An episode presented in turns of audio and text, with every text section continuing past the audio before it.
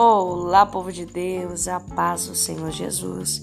Quem fala convosco é a vossa irmã em Cristo, Rosidel Isabela. Seja muito bem-vindo ao podcast Mundo Cristão. Glória a Deus.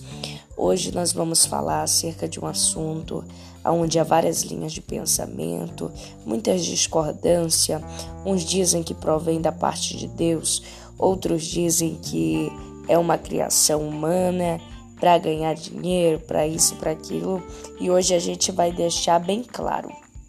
O assunto que nós vamos falar no dia de hoje é acerca de propósito ou campanha. É algo muito comum da gente ver dentro das igrejas, em especial protestantes, evangélicas cristãs. É, então, nós vamos aqui trazer o que, que a Bíblia fala acerca disso. Primeiramente, vamos entender qual é o conceito de propósito. O conceito, o significado da palavra propósito é aquilo que se busca alcançar, um objetivo, finalidade ou intuito. E campanha seria um grande esforço para alcançar um fim, uma meta ou um propósito. Nós vemos que os significados eles têm bastante semelhança, né? Um é sinônimo do outro. Então, é num só objetivo e propósito. Eu particularmente não gosto de referir a palavra campanha porque na minha cabeça campanha é para político e dentro do contexto religioso eu prefiro chamar de propósito. Nós temos um propósito, uma meta, um intuito a alcançar no mundo espiritual. A primeira coisa que a gente tem que entender é que quando nós vamos fazer um propósito com Deus, a gente está enfrentando uma batalha espiritual. Nós sabemos, como diz lá no livro de Efésios, o capítulo 6, o versículo 12, é que a nossa luta ela não é contra a carne e ela não é contra o sangue, mas ela é contra os principados e as potestades. Por isso, deve-se haver uma preparação espiritual. A gente não entra dentro de um propósito com Deus despreparado, desarmado espiritualmente. Eu indico você a ler todo o capítulo 6 do livro de Efésios e você vai entender o que é o preparo espiritual, a armadura espiritual, com quem que a gente luta. A gente tem que entender, principalmente nós cristãos, que a gente não vive sozinho nessa terra, mas que existem espíritos do bem né, que seria os anjos do Senhor que acampam ao nosso redor, que está lá escrito no livro de Salmos, o, o capítulo 91, que vai dizer que o Senhor dá ordem aos seus anjos para nos guardarem, nos protegerem em todos os nossos caminhos. E existe também Satanás, que a Bíblia vai dizer que runge como leão, né, para tragar, procurando uma brecha para tragar a nossa vida, para nos fazer pessoas depressivas, oprimidas, infelizes, tudo de ruim. Porque lá no livro de João, capítulo 10, se não me falha a memória, o versículo 11 vai nos dizer que Satanás veio senão para roubar, para matar e para destruir, literalmente para infernizar a vida do homem. Então, quando a gente entra em um propósito, a gente está entrando em uma batalha espiritual e essa batalha ela requer uma preparação espiritual. Ela não quer, não é de qualquer forma e nem de qualquer maneira.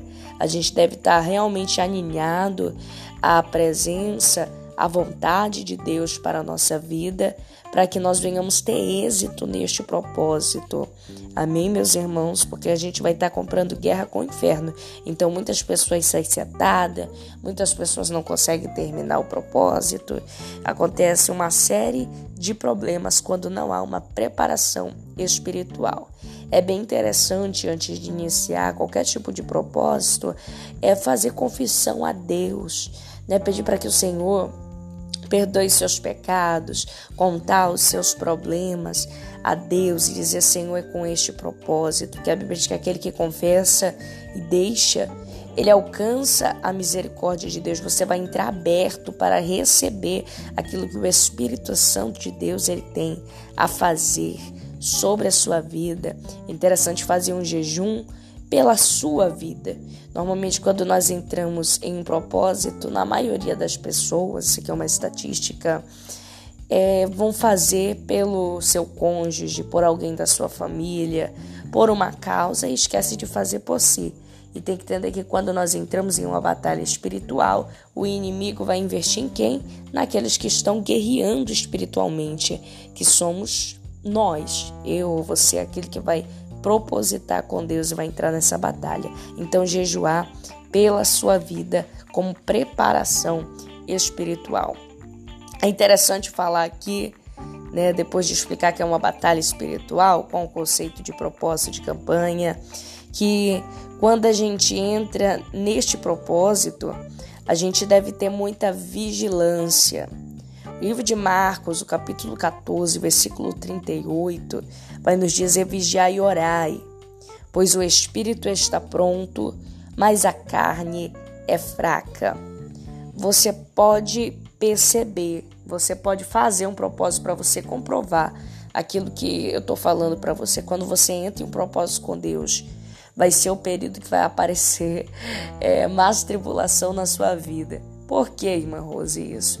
Porque o inimigo vai tentar de todas as formas tirar o teu foco, fazer você estar desestabilizado a ponto de a sua oração não conseguir subir a Deus, porque o seu coração está cheio de raiva, de ódio. Ele usa pessoas na rua como um instrumento para tirar a sua atenção, para tirar a sua paz inúmeras coisas que acontece durante um propósito. Então é bem interessante a gente não estar tá conectado com Deus somente no momento em que a gente está realizando este propósito, mas sim também depois do propósito.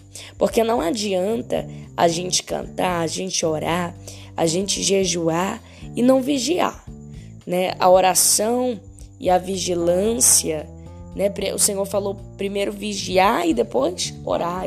Elas andam juntas, porque não adianta eu orar e através da falta da vigilância abrir uma brecha para que Satanás ele venha usar usar-nos como instrumento, né?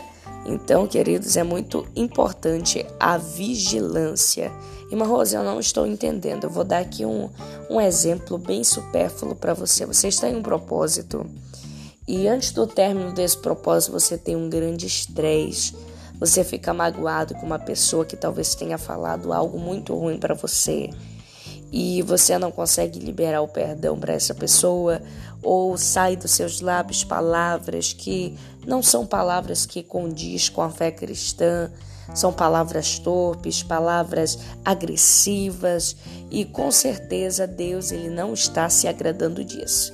Né? Satanás armou uma situação lá e você acaba caindo e não vigiando. Então o seu propósito ele acaba sendo meio que anulado, porque não adianta ter oração e não ter a vigilância. Isso aqui é um exemplo bem bobo, mas que acontece muito com pessoas que iniciam um propósito com Deus.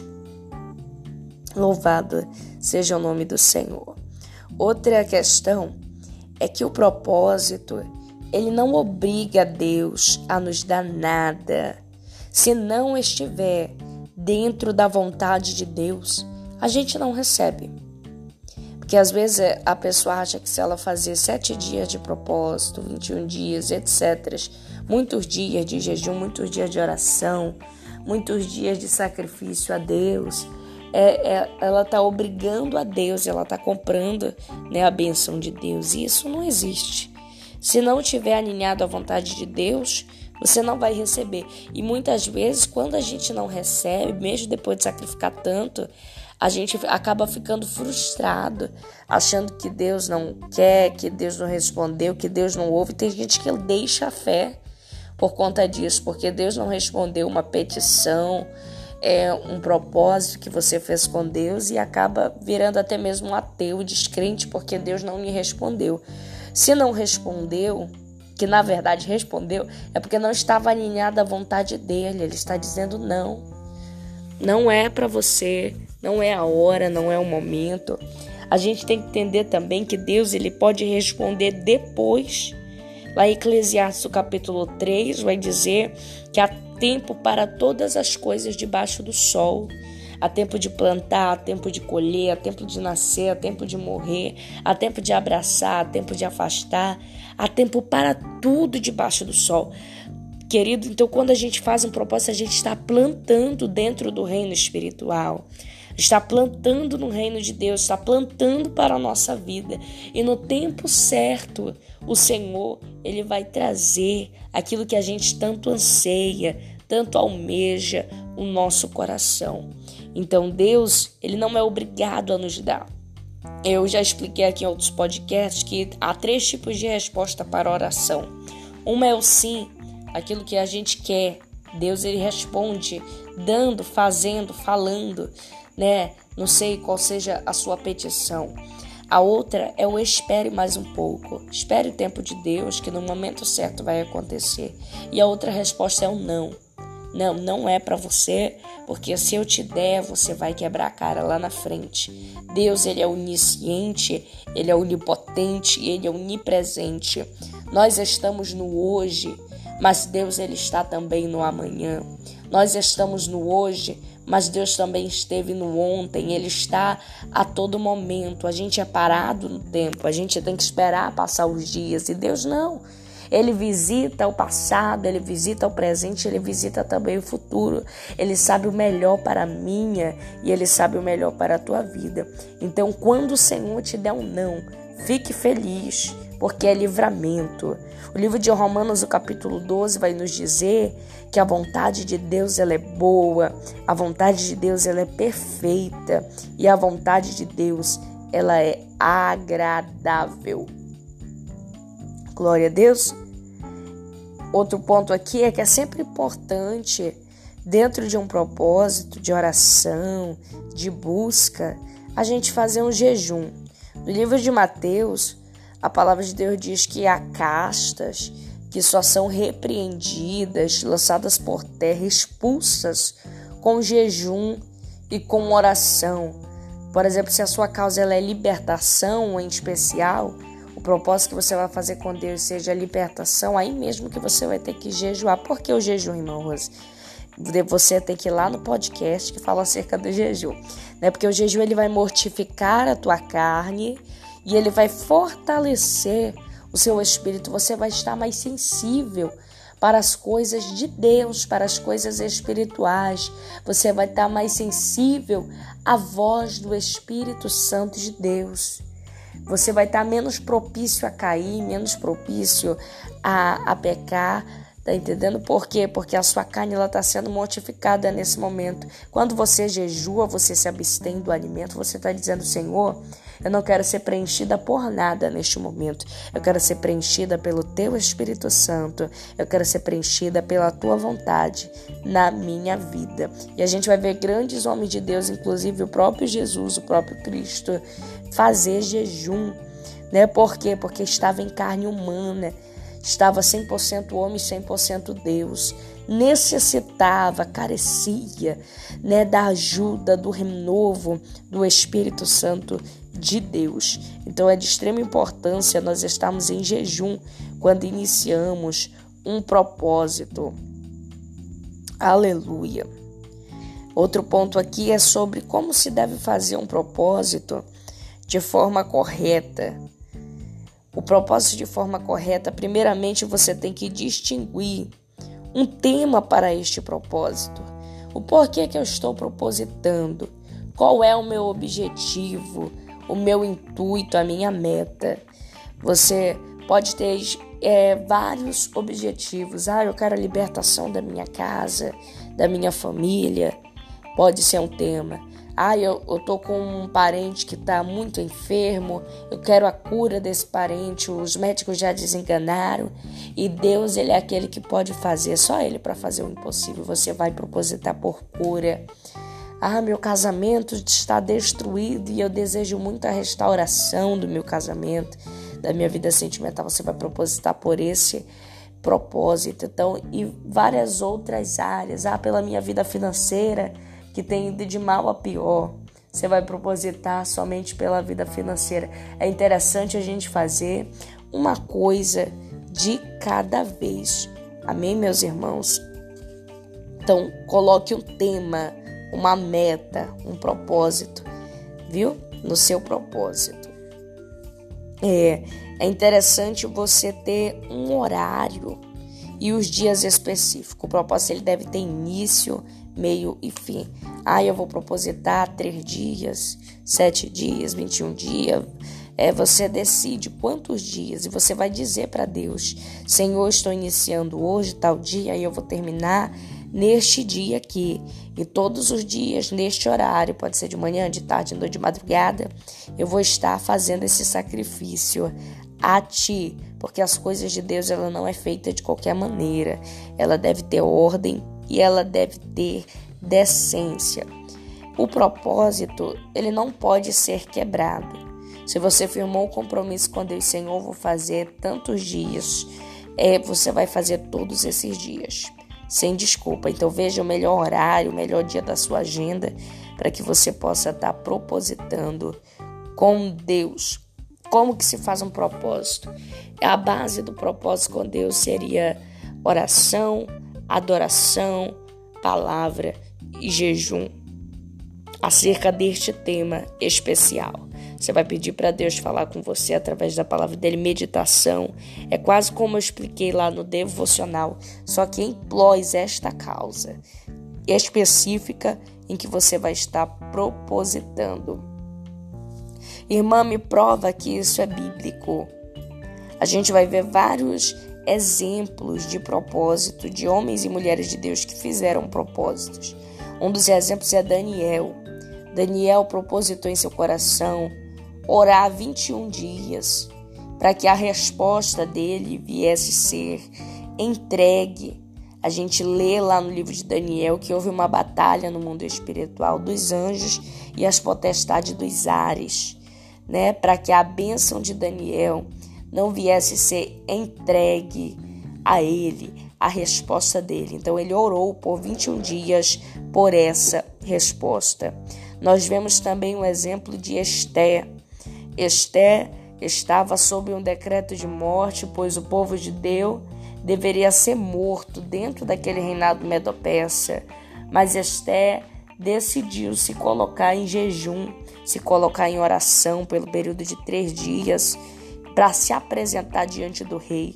E o rei liberou a libertação deste povo. O rei anulou aquele decreto e criou um novo decreto para a glória do nome do Senhor. Então, o Senhor ele está dentro, aleluia, dos propósitos. A gente vai ver também Josué. A Bíblia diz que Josué, o próprio Deus o mandou rodear sete dias, aleluia, na muralha de Jericó para que a muralha viesse cair por sete dias. Então, o propósito ele sempre vai se estender um pouquinho mais do que um simples culto, um simples horário. Não, ele sempre vai se estender um pouquinho mais. Você vai distinguir os dias. E outra coisa que a gente deve entender é que o crente ele nunca vai agir por vista. O crente ele é movido pela fé. Sem fé é impossível agradar a Deus. Isso aqui é a palavra da Bíblia. A fé é o firme fundamento das coisas que não se veem, mas se esperam. A fé é um negócio de louco. Você vai trabalhar em prol daquilo que você não vê, como se já estivesse nas suas mãos. Você vai lutar por algo que você não vê, como se a bênção já fosse tua como se você já tomasse posse, né? Quem diria que gritos e buzinas e marchas em volta de uma muralha ia fazer cair a muralha daquela cidade tão grande, né? Mas através da fé daquele povo, da obediência e da perseverança, o mais importante de quando a gente inicia o propósito é a perseverança. Viu, irmãos? Daniel ele perseverou, Josué perseverou em oração, a fazer a vontade de Deus, aquilo que o Senhor lhes ordenara e obtiveram a vitória. Então, o que, que nós estamos retratando aqui não é algo antibíblico, mas é algo bíblico. Irmã Rose, eu tenho alguém que ora, que proposita pela minha vida. Outra coisa que a gente tem que deixar bem claro, eu sou alguém que ora por muitas pessoas, fazemos propósitos também pela vida de outras pessoas, que a Bíblia diz orar uns pelos outros. né? A gente deve seguir a palavra de Deus. E a Bíblia diz mais que o que dois ligam na terra também é ligado no céu. Só que você que recebe oração de outra pessoa, que proposita com outra pessoa, ou você mesmo que ora por outra pessoa, deve entender que não é você que faz nada.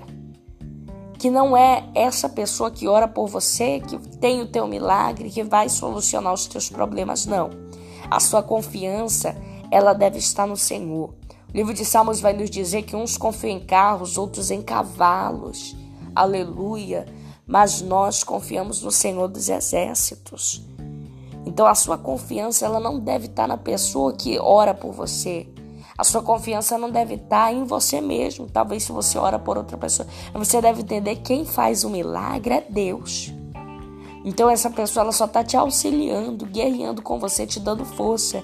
Que a Bíblia vai dizer que é mais ante dois do que um, né? Porque quando um pensa em desistir, o outro levanta. É uma, uma ajuda espiritual em oração. Então é bem interessante isso, viu? Ninguém tem o teu milagre. Quem tem o teu milagre, quem pode fazer alguma coisa por você é Deus. Nós só somos instrumentos usados por Deus para estar orando uns pelos outros, dando uma ajuda, um ânimo, um reforço espiritual.